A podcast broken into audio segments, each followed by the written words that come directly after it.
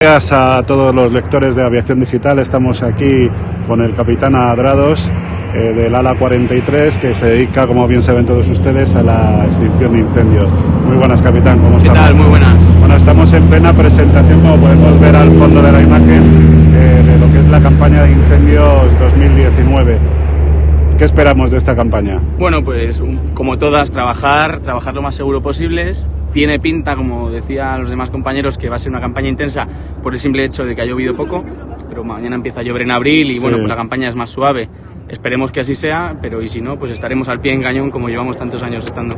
Bueno, ¿están ahora ustedes en activo? Me parece que hay varios aviones que están destinados Sí, ya en Galicia, bueno, ¿no? sie- siempre estamos activos, siempre estamos de alarma, porque hacemos alarma 365 días al año. Hay incendios todos los años, todos los meses.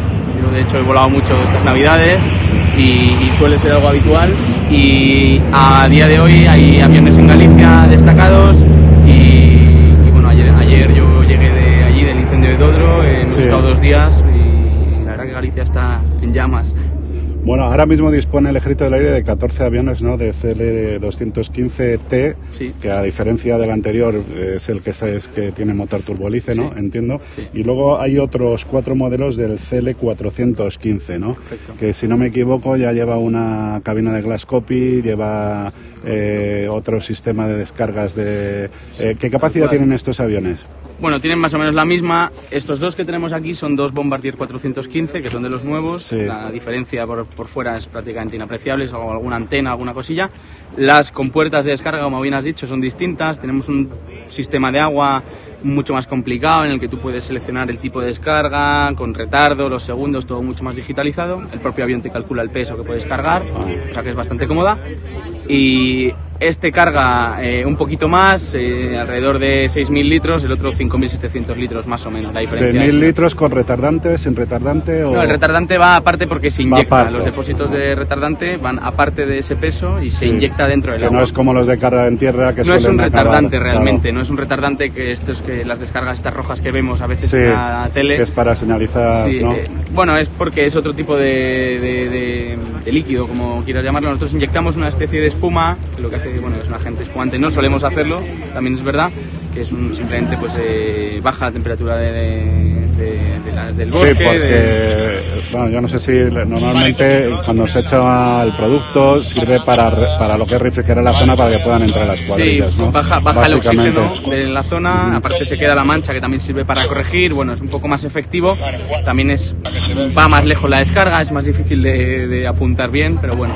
Sí, eh, te quería preguntar sobre un tema.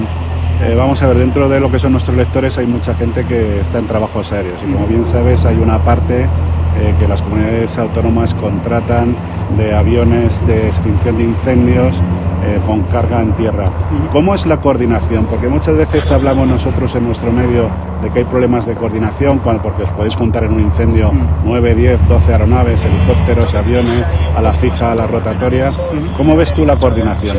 Bueno, la coordinación en España es eh, fenomenal, la, la lleva a cabo un coordinador aéreo y con esa coordinación eh, pues lo que hacen es dar entradas, salidas, dar zonas libres para poder descargar, asignar objetivos porque ellos realmente son los que saben cómo va a evolucionar el fuego. Nosotros somos pilotos, somos mecánicos Sí. y realmente nuestra formación forestal no es tan amplia como la de alguien que ha estudiado y está pre- preparado para eso. Eh, por lo tanto, pues es lo que te, Bonita imagen. ¿eh? Quedo mirando. Sí, sí, sí. años viéndolo. Sí, sí. Eh, Voy a decirles un segundillo una cosita. Sí, bien. Eh, tenéis un tráfico, un chinook eh, por detrás, ¿vale? Visto, gracias. Nada, vosotros. Pues nada, las Sí, cosas perdona, la del, cor- del, sí, del directo. disculpa, eh, la Nada, coordinación, como te decía, pues suele ser buena, eh, es, es- es ir, ir coordinándose entre los medios, aun por muchos medios que haya, si tú tienes tu zona asignada, llamas siempre antes de entrar, te autorizan, y sobre todo muy importante, con los ojos, decir, vale, este está aquí, este está aquí, este está allí, eso es lo más importante para que Sí. podamos coordinarnos con seguridad. Pero esa coordinación, ¿de quién es responsabilidad actualmente? ¿De algún responsable de la comunidad autónoma el Ejército del Aire? No, la, la responsabilidad es del director de incendios. Del director de incendios, Director de incendio, que eso por supuesto es ya tema del Ministerio de Agricultura, que son los que disponen de, de estos medios, que son de las comunidades y tal. Entonces es el, el- el director de extinción el que se encarga de la coordinación en el incendio. Eh, ¿El avión qué autonomía tiene?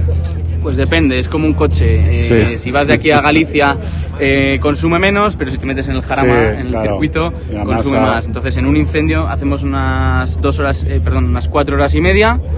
Pero si hiciéramos un viaje largo sin hacer operar en incendio, pues el avión podría durar bastante más en vuelo, unas seis horas.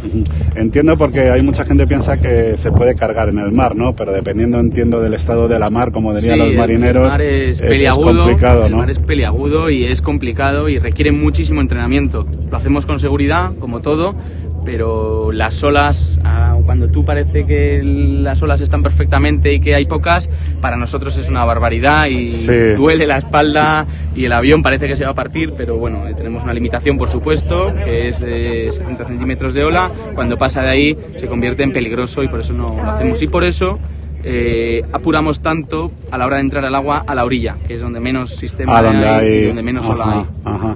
Eh, has hablado del entrenamiento. ¿Qué entrenamiento tenéis? ¿Tenéis un entrenamiento recurrente? ¿Es un entrenamiento que es durante todo el año? Siempre. Siempre. Nosotros estamos siempre entrenados porque, como te he dicho antes, hacemos alarmas todos los días del año. Por lo tanto, siempre tenemos que estar entrenados. ¿Cómo hacemos estos entrenamientos? Pues lo que estáis viendo ahora. Venimos a un pantano, hacemos cargas, descargas, simulamos emergencias, hacemos todo tipo de cosas que luego se te van a presentar en un incendio. Obviamente, entrenar las llamas y entrenar la coordinación en un incendio con otros aviones es más complicado.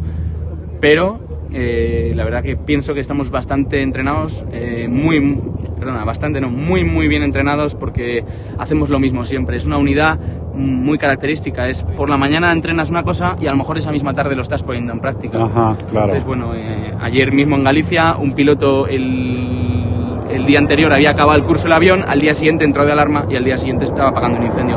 Cosa que no pasa en ningún sitio del mundo. Sí. Acabar el curso del avión un día y al día siguiente estar poniendo en práctica todos esos conocimientos que has adquirido. Siguiendo con el entrenamiento, tenéis ya un simulador, ¿no? Tenemos un entrenador de vuelo, no es un simulador porque no es un full motion, no Sí. se mueve, pero nos viene muy bien sobre todo eh, a la hora de entrenar eh, las emergencias, las emergencias que te pueden suceder en el avión. Pues, si se te para un motor, eh, un problema eléctrico, un fuego en cabina, todas estas cosas son las que aprovechamos en el simulador, que hacemos dos semanas al año para, pues, para entrenarlas, para estar entrenados. Ah. Bueno, que hemos tenido una pequeña interrupción, perdona, que sé, cosas de, de, eh, del directo.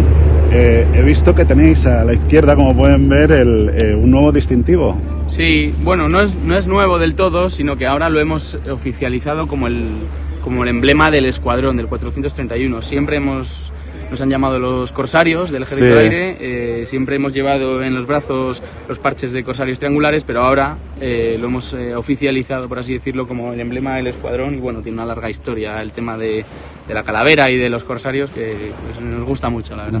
Bueno, pues nada, eh, simplemente desearos que tengáis una buena campaña, una campaña segura sobre todo. Y bueno, desde aquí, desde Aviación Digital, pues daros las gracias por el servicio que nos prestáis Es un a placer. todos los españoles. Es un placer. Pues muchísimas gracias por todo y esperamos vernos pronto y muchas gracias por invitarnos a esta Nada, presentación. un placer.